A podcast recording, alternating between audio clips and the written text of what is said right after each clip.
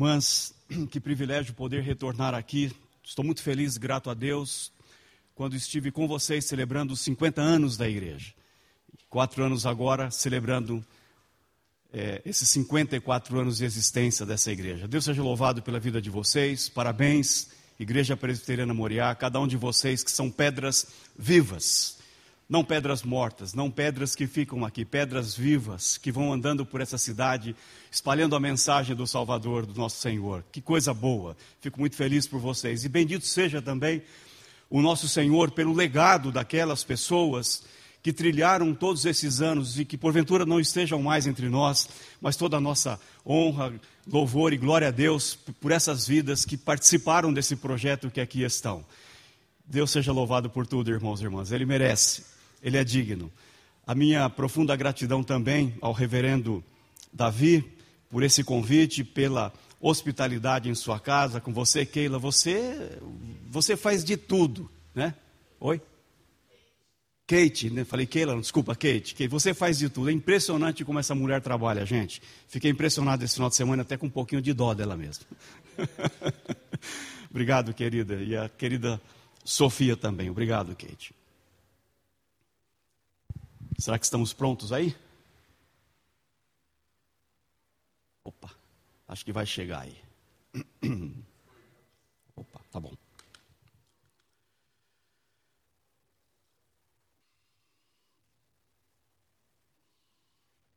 A igreja faz aniversário e quem dá o presente somos nós. E nessa noite eu gostaria de propor que todos nós que aqui estamos dessemos um presente para essa igreja.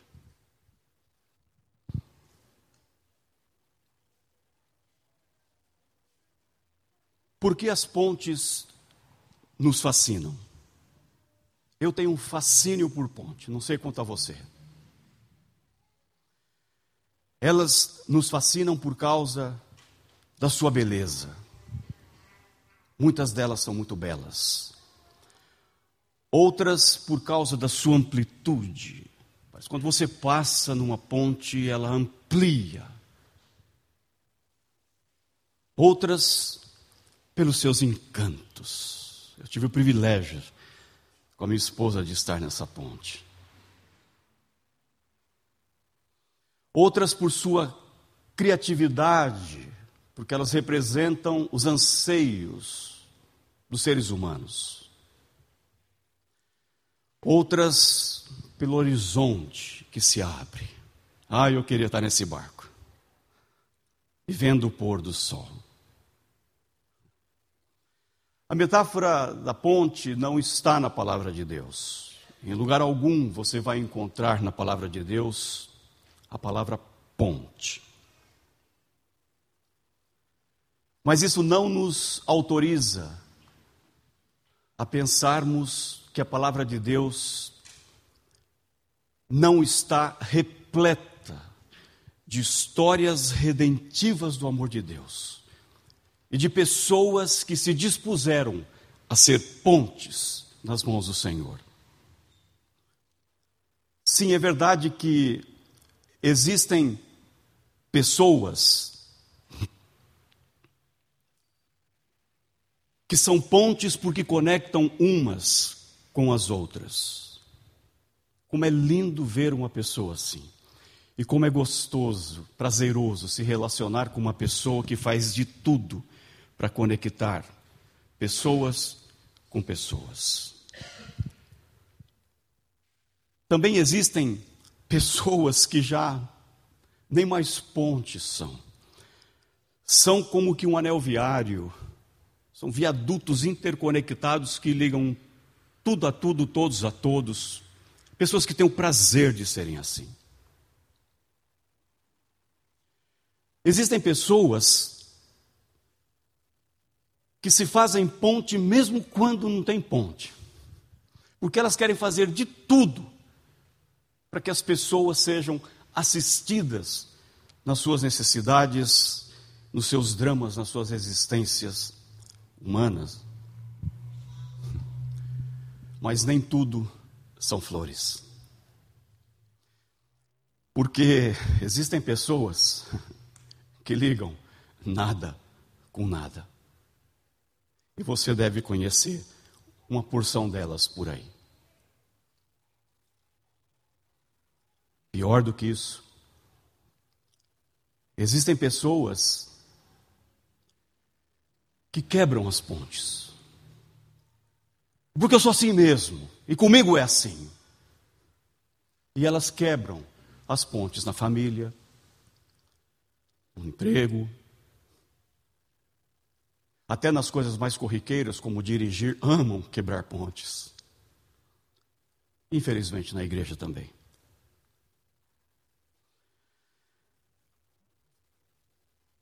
A Bíblia está encharcada da história da redenção de Deus, da história do amor de Deus que quer trazer a redenção para toda a sua criação, encharcada.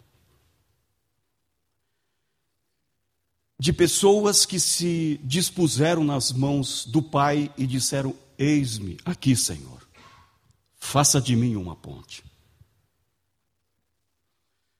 E aqui nós estamos diante de um possível dilema, e alguns acham de um possível conflito. Qual?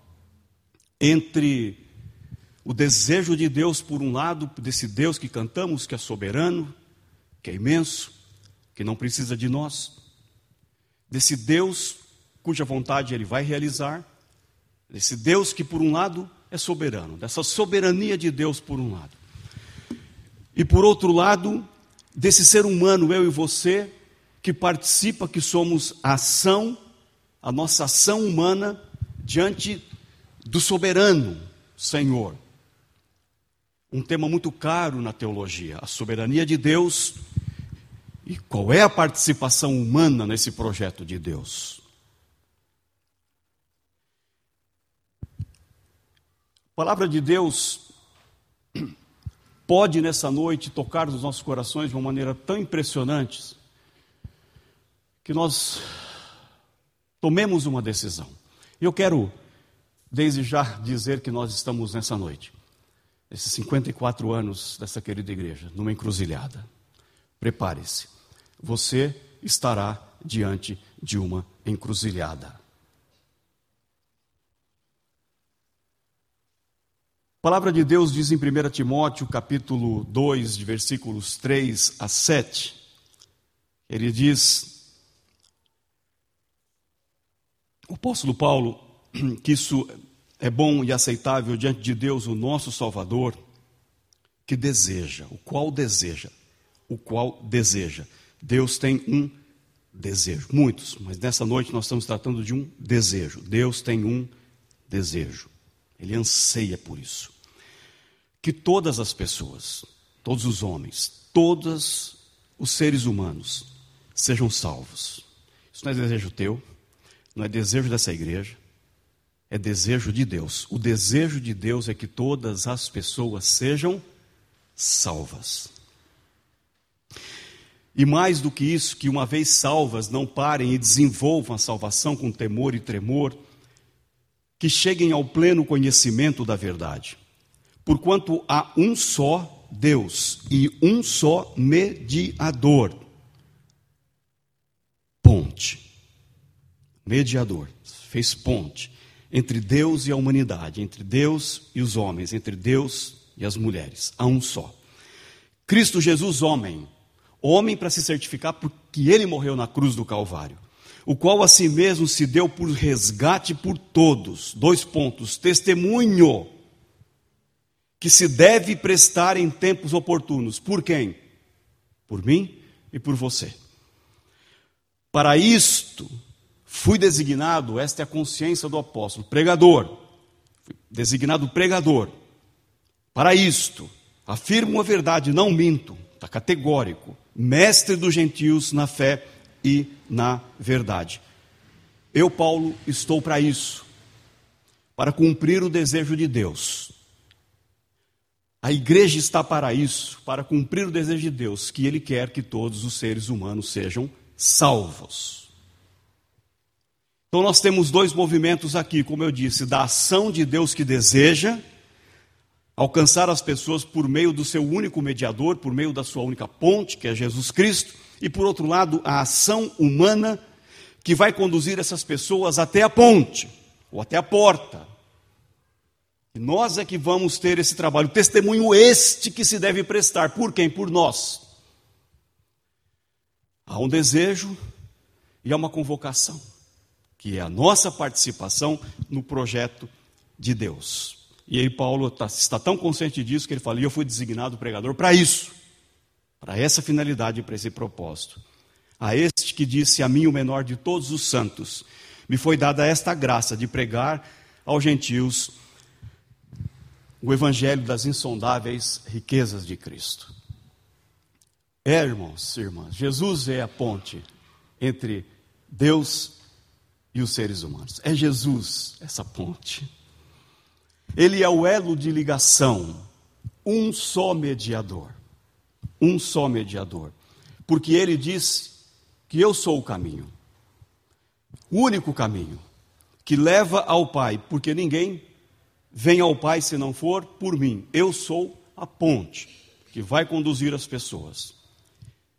E a beleza disso tudo, a beleza disso tudo é que eles, a Trindade, o Pai e o Filho poderiam fazer ponto final estabelecido e acabou. Mas a beleza disso tudo é que ele chama um miserável, como eu, pecador, desobediente muitas vezes. A beleza disso tudo é que ele me convida numa santa convocação para que eu seja partícipe do projeto, do desejo de Deus para salvar todas as pessoas. Como eu posso viver um dia da minha vida sequer como eu me atrevo como eu tenho a petulância de tentar viver um dia da minha vida sem que eu não viva para realizar o desejo de Deus. Eu me esqueço que Ele tem esse desejo. Eu vou às compras, eu me esqueço. Eu dirijo meu carro, eu me esqueço. Eu chego em casa bravo com alguma coisa que aconteceu no serviço, eu me esqueço. Eu me esqueço. E o nosso esquecimento pode causar a morte de milhares de pessoas sem conhecer o Salvador. E eu quero compartilhar com vocês algumas histórias redentivas nessa noite. De pessoas que se dispuseram nas mãos de Deus para dizer assim: o Senhor tem esse desejo? Tenho. Ok. Conte comigo, eu vou, eu vou realizar, eu vou ajudar, eu vou participar nesse processo para realizar o teu desejo para que nenhuma pessoa qualquer se perca. E eu quero falar agora de algumas pessoas de histórias da redenção. Histórias da redenção. Esse João Batista, o precursor, e que ele pregava e dizia que após mim vem aquele que é mais poderoso do que eu, do qual não sou digno de, curvando-me, desatar-lhe as correias das sandálias e eu vos batizo com água, mas só Ele tem a capacidade e o poder de fazer uma coisa que nem eu, nem o reverendo Davi, quando batizamos as pessoas, nós batizamos com água. Com água, mas Ele, só Ele tem o poder e a capacidade de batizar com o Espírito Santo, de infundir em nós o Espírito de Deus para nos vivificar. Eu não posso fazer isso, como eu gostaria, eu não tenho esse poder mas eu tenho o privilégio, eu tenho o privilégio de ser o precursor deste que vem para batizar com o Espírito de Deus, com o Espírito Santo. João Batista foi ponte. Ele se predispôs a ser um instrumento nas mãos de Deus. E o que falar dos primeiros discípulos que encontraram Jesus? Estes que caminhavam ao mar da Galileia, e ali estavam Simão e o André. Lembra o André? Vírgula. Que nós vimos hoje de manhã. O André ali está. Que estavam lançando as suas redes no mar, no seu cotidiano, na sua vida simples, esses pescadores. E quando Jesus os encontra, ele disse a estes: Vinde após mim, porque agora eu vos farei ponte. Eu farei de vocês ponte pescadores de homens, pescadores de pessoas, então eles deixam imediatamente as suas redes, porque quando a gente tem esse encontro com esse que é o Senhor da história, ele ressignifica tudo quanto a gente faz.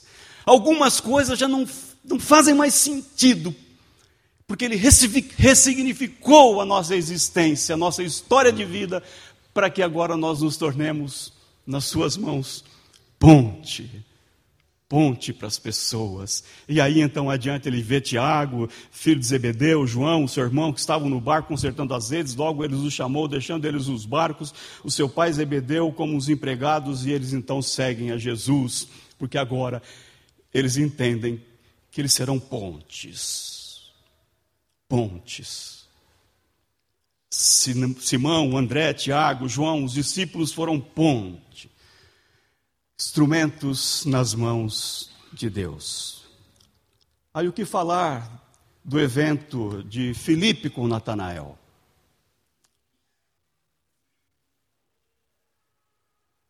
Filipe encontra Natanael, ele disse que ele achou o Messias, ele achou aquele que viria, aquele que Moisés escreveu, que se referiam os profetas, Jesus o Nazareno, filho de José.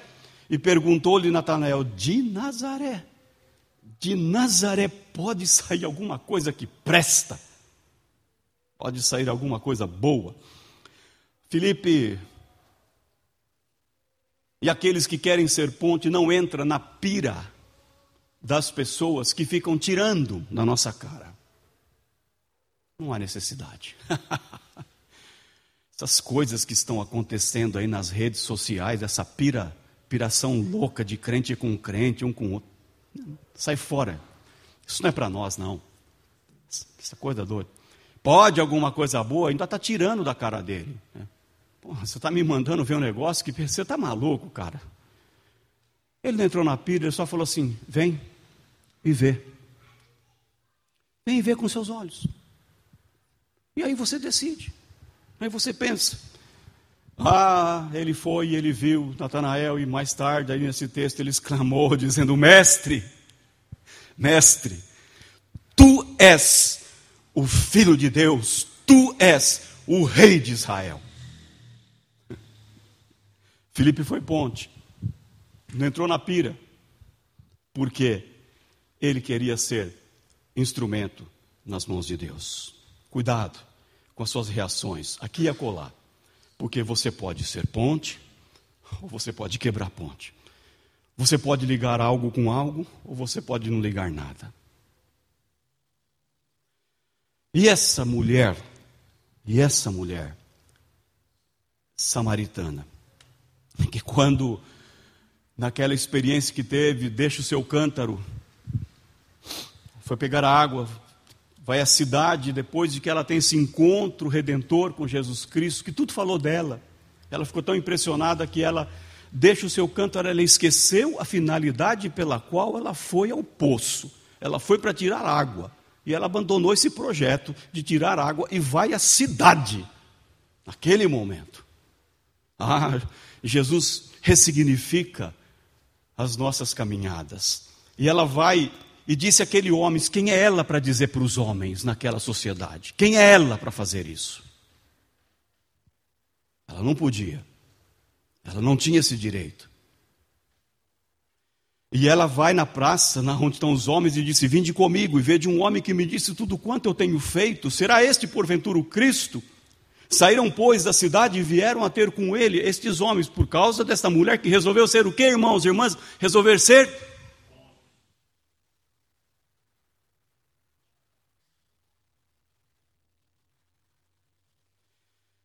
E esses homens, porque essa mulher foi ponte, disseram assim. O texto diz: muitas, muitos samaritanos daquela cidade creram nele, em virtude do testemunho da mulher que anunciara. Ele me disse: tudo quanto tenho feito. Essa mulher samaritana foi ponte porque ela resolveu ser um instrumento nas mãos de Deus. Ah, e esse louco, e esse maluco beleza, talvez aí, cantada na música do Raul Seixas, deve ser desse daí, deve se inspirou nesse cara, maluco beleza. Esse cara era um maluco, um louco, E ao entrar Jesus, o gadareno, ao entrar Jesus no barco, suplicava-lhe esse que era o endemoniado que deixasse Jesus estar com ele. Ele sai dos sepulcros, acorrentado, tomado absolutamente pelo capeta, pelo maligno, possesso, quebrava as correntes, nu. Tem gente que não passa no cemitério durante o dia, imagine à noite um doido nu, pelado e correndo atrás. Você estava louco, você sai correndo feito um doido. Ou não? Eu sairia. Eu sairia. E depois que ele encontra que Jesus ressignifica a sua existência, ele não é mais uma coisa, um produto da sociedade má. E ele fala para Jesus: Vou te seguir. Jesus fala: Não vai. Se fosse eu, eu traria esse maluco beleza aqui na igreja no domingo à noite assim: dá o teu testemunho para nós cantarmos glória a Deus, aleluia. E Jesus falou: você, me, você não vai me seguir.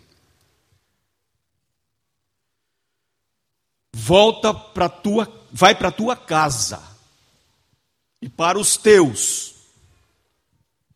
Vai para Decápolis Deca mais polis, as dez cidades urbanas, um complexo urbano de dez cidades, Deca mais polis, vai, volta para Decápolis.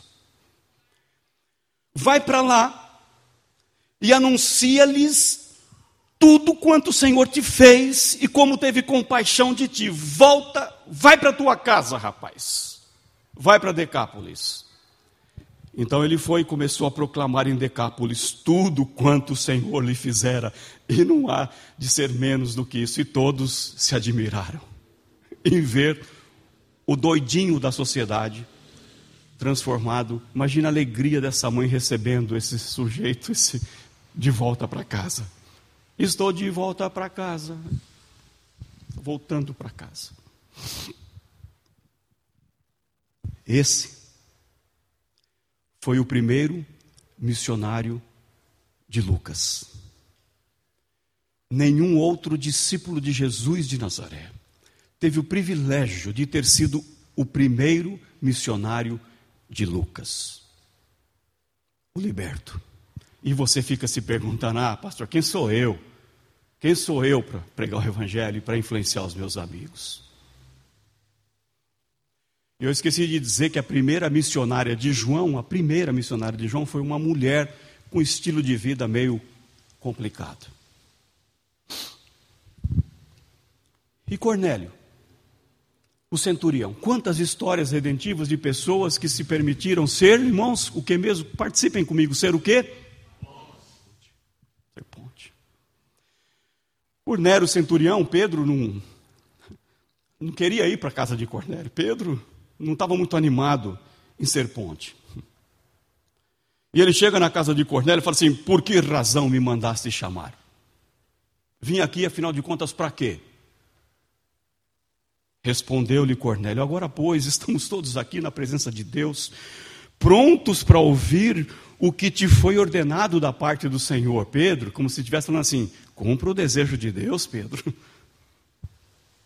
E Pedro que estava falando essas coisas, e cai o Espírito Santo, e todos ouvem a palavra. Os fiéis que eram da circuncisão, que vieram com Pedro, admiraram-se, porque também os gentios, a estes havia sido derramado o dom do Espírito Santo, ouviram falar em outras línguas, engrandecendo a Deus. Então Pedro perguntou: porventura, pode alguém recusar a água para que não sejam batizados? Que assim como nós recebemos o Espírito Santo? E ordenou que fossem batizados em nome de de Jesus Cristo, então lhe pediram que permanecessem ali com eles alguns dias. O que Cornélio foi para sua família, para seus amigos, esse que tinha responsabilidade de ter 100 oficiais do exército romano debaixo da sua liderança. O que Cornélio foi, irmãos e irmãs? Ponte. Ponte. E Lídia, em Filipos? Estão cansados de histórias? Não. Histórias da redenção, do amor de Deus para as pessoas. Lídia, em Filipos, certa mulher chamada Lídia, da cidade de Tiatira, Uma vendedora, uma vendedora comum. Um vende carro, outro vende joias, bijuterias, outro vende sorvete, outro vende carne. Uma vendedora, uma vendedora. Da vida. Como tem muitos vendedores aqui nesta noite, certo? Vendedores. Temente a Deus, diz a palavra que ela escutava os apóstolos, o Senhor abriu o coração para atender as coisas que Paulo dizia. E ela então, ouvindo, depois de ser batizada, ela e toda a sua casa, não só ela, nos rogou, dizendo: Se julgais que eu sou fiel ao Senhor, entrai na minha casa e aí ficai. E nos constrangeu a isso, e Paulo diz que ficou lá por algum tempo na casa de Lídia, pregando o evangelho para que essas pessoas se convertessem, porque Lídia resolveu ser ponte. Uma vendedora. E você pergunta: quem sou eu?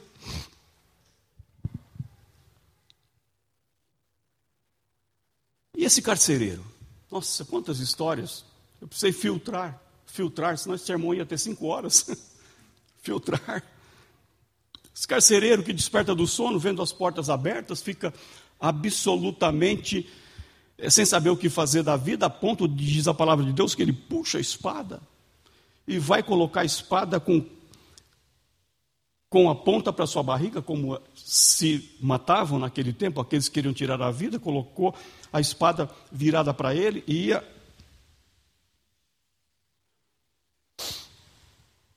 Diz a palavra suicidar-se. Mas supondo, porque supondo que os presos haviam fugido, então Paulo gritou em alta voz: pelo amor de Deus, não faças mal a nenhum a você. Todos estamos aqui, ninguém fugiu.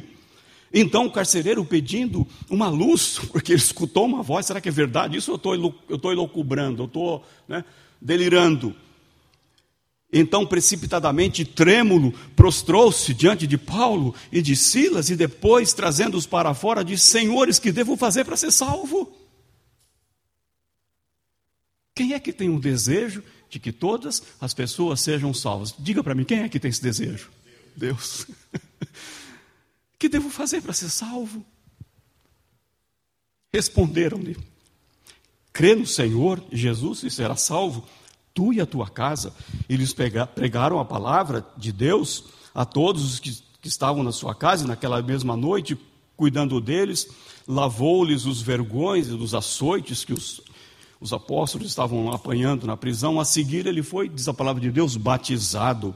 E todos os seus, então levantando-se para a sua própria casa, lhes pôs à mesa com todos os seus, manifestava grande alegria por terem crido no Senhor Jesus. Em vez de suicidar-se, ele agora resolve ser ponte.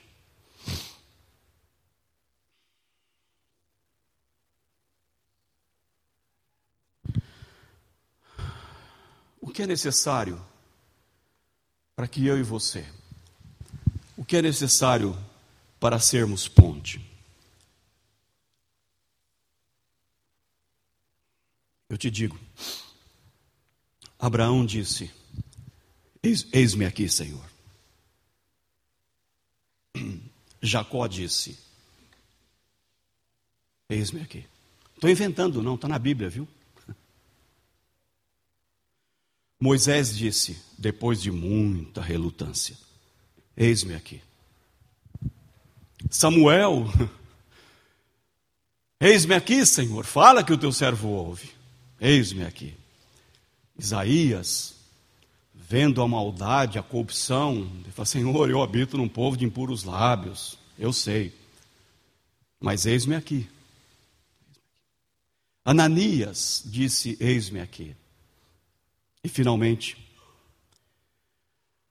quem foi aquele que disse, quando o Pai planejou salvar toda a humanidade, perdida por causa da corrupção do pecado, ah, se Jesus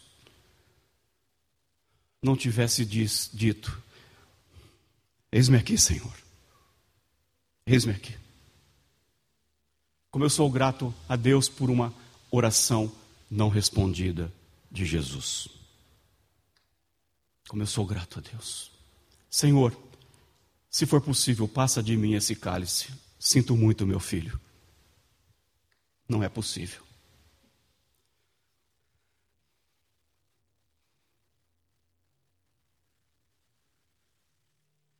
Bendito seja o teu nome, Senhor, porque não ouvistes a oração do teu filho. Porque se ele tivesse ouvido, você sabe o que seria de nós, todos que aqui estamos, e a humanidade inteira. O que é preciso para sermos pontes?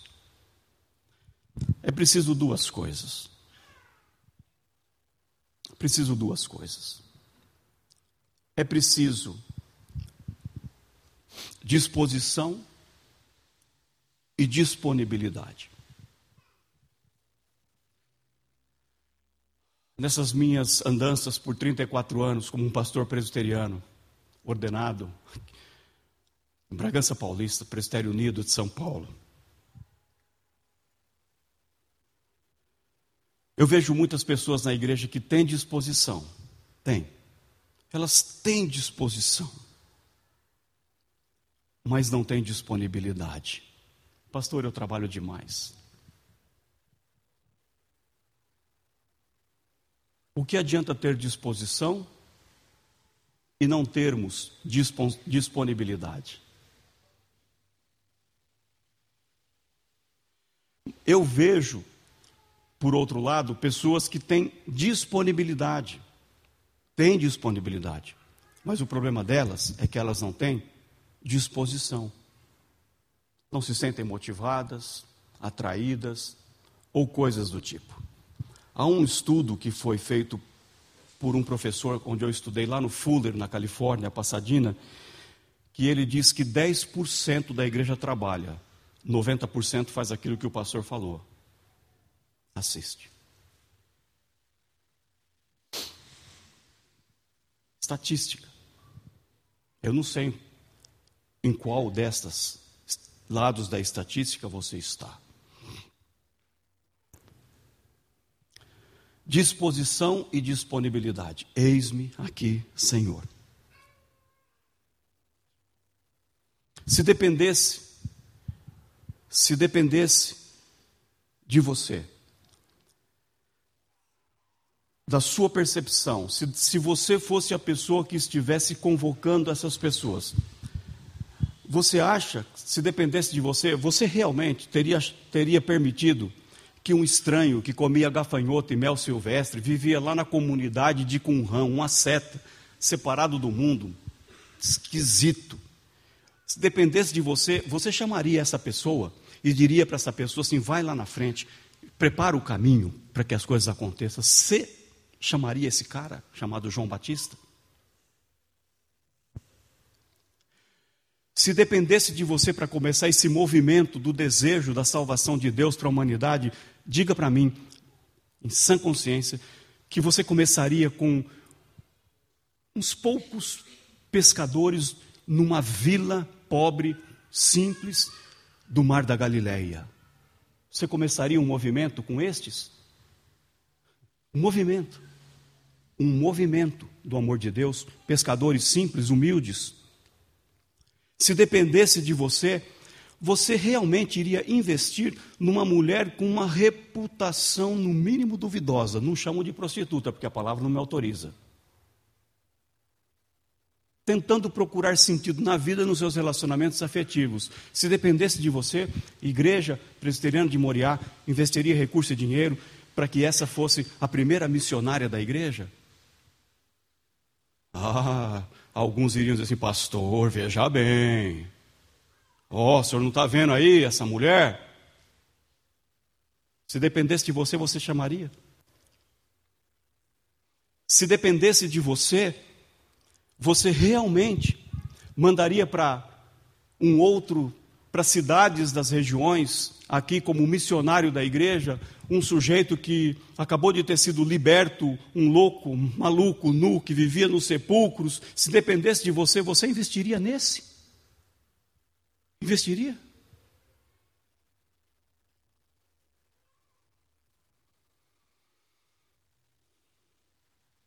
Se dependesse de você, para que o movimento de Deus seguisse em frente, você iria pegar justamente aqueles que oprimiam o povo de Deus, um líder dos romanos, do exército romano. Você investiria nesse e diria que é este que agora nós vamos investir? Se dependesse de você, você daria esse, essa possibilidade a uma vendedora, ali de coisinhas, assim, numa banquinha em algum canto da cidade, para alcançar as pessoas. Se dependesse de você, você ia dar essa missão para um carcereiro, o cara não fica em outro lugar, ele fica num buraco, com gente ruim da sociedade. Um carcereiro, fazer alguma coisa. Essas pessoas realmente estariam na nossa lista como aqueles que iriam realizar o desejo do Pai, para que ninguém se perca, para que todos fossem salvos. Se dependesse de nós, nós iríamos olhar para essa lista.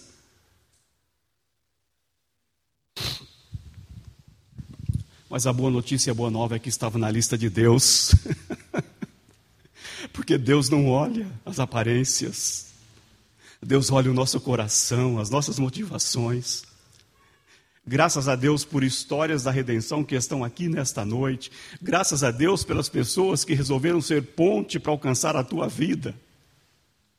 Como eu sou grato a Deus por toda a estrutura, por todo o planejamento estratégico de Deus, com visão, missão, objetivos estratégicos, metas, alvos a serem alcançados. Como eu sou grato a Deus pelas pessoas que Deus planejou na eternidade para ser ponte na minha vida, para que eu alcançasse a graça redentora do Senhor.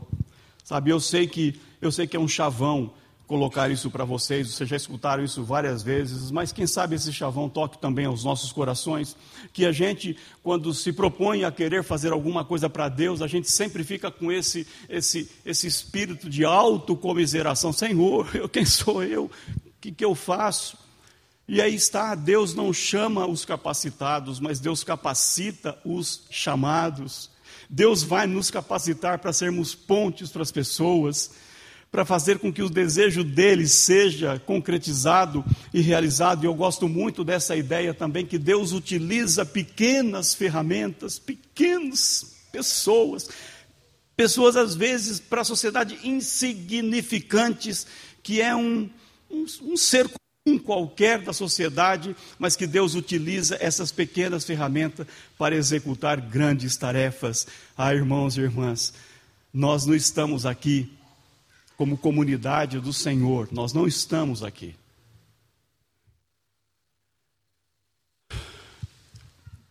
Para nos dar o privilégio de não fazer nada. Deus nos criou com um propósito, dentre outros vários, para que você seja a ponte que ele vai usar para resgatar aquele teu colega e aquele outro que é colega do teu colega, mas que você não sabe que porventura esteja já em situações complicadíssimas na vida. Deus vai te usar. É você que Deus vai usar. Sou eu que Deus vai usar. E Deus vai nos usar em qualquer lugar onde nós estivermos, andando e na sociedade. E eis a proposta que eu disse desde o início nessa noite que eu quero propor que você dê um presente para a sua igreja. Um presente para a sua igreja. Presente que eu quero sugerir que você dê para essa igreja e ao dar este presente para esta comunidade local, para esta igreja local, você automaticamente e ao mesmo tempo vai estar, vai estar cumprindo o desejo de Deus, que quer que todos sejam salvos. Todos sejam salvos. E o presente que eu quero que você oferte para a sua igreja é que nessa noite, que eu disse que você estaria numa encruzilhada. Uma encruzilhada. Não tem outras, outra chance de você sair daqui dessa noite. a não ser tomando uma decisão. E eu já vou te alertar: a neutralidade é uma resposta. Nessa noite, ao sairmos daqui e irmos nossas casas comer alguma coisa, qualquer coisa, e durante a nossa existência, até a consumação dos séculos, você vai decidir se você quer ser ponte ou se você não vai ser ponte. Ah, eu vou ficar neutro, então você não vai ser ponte. Estamos diante de uma encruzilhada. Cuja encruzilhada nós vamos ter que dizer para Deus: Senhor, conta comigo, eis-me aqui. Eis-me aqui. Eu não sei se assim de sopetão, né? A equipe de ministério de louvor e adoração da igreja, nós conseguiríamos cantar o eis-me aqui. Será que a gente consegue, não?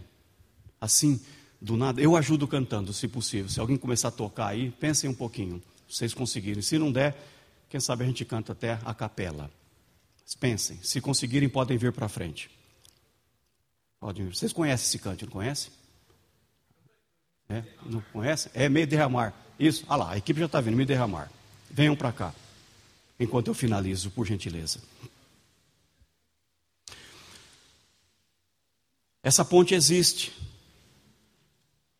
Essa ponte é real. Essa ponte está na China. Ela existe. E essa ponte ilustra com toda a sua beleza, com toda a sua força, com toda a sua força, como que se essa mão, como que se essa mão fosse a mão de Deus. Claro que quando eles projetaram isso, eles não estavam pensando nisso que eu estou dizendo para vocês, é óbvio. Mas eu quero que você imagine como se essa fosse a mão de Deus. Simbolizando o desejo que ele tem de que todas as pessoas que passem por essa ponte sejam salvas. Esse desejo de Deus para que cumpra na vida dos teus amigos, das pessoas, da sociedade, dos empregados, dos patrões, de todo mundo para que essas pessoas possam um dia dizer que Ele nos libertou do império das trevas e nos transportou para onde? Para o reino do Filho do seu amor. E o convite que a gente está fazendo nessa noite, que o Espírito de Deus está fazendo para você é: você vai ser ponte. Você vai ser ponte. Você vai conectar pessoas com pessoas, situações com situações, realidades com realidades. Você quer ser ponte. Vamos ficar em pé, irmãos e irmãs. Vamos cantar. Vamos juntos. Vamos cantar. E depois nós vamos orar a Deus.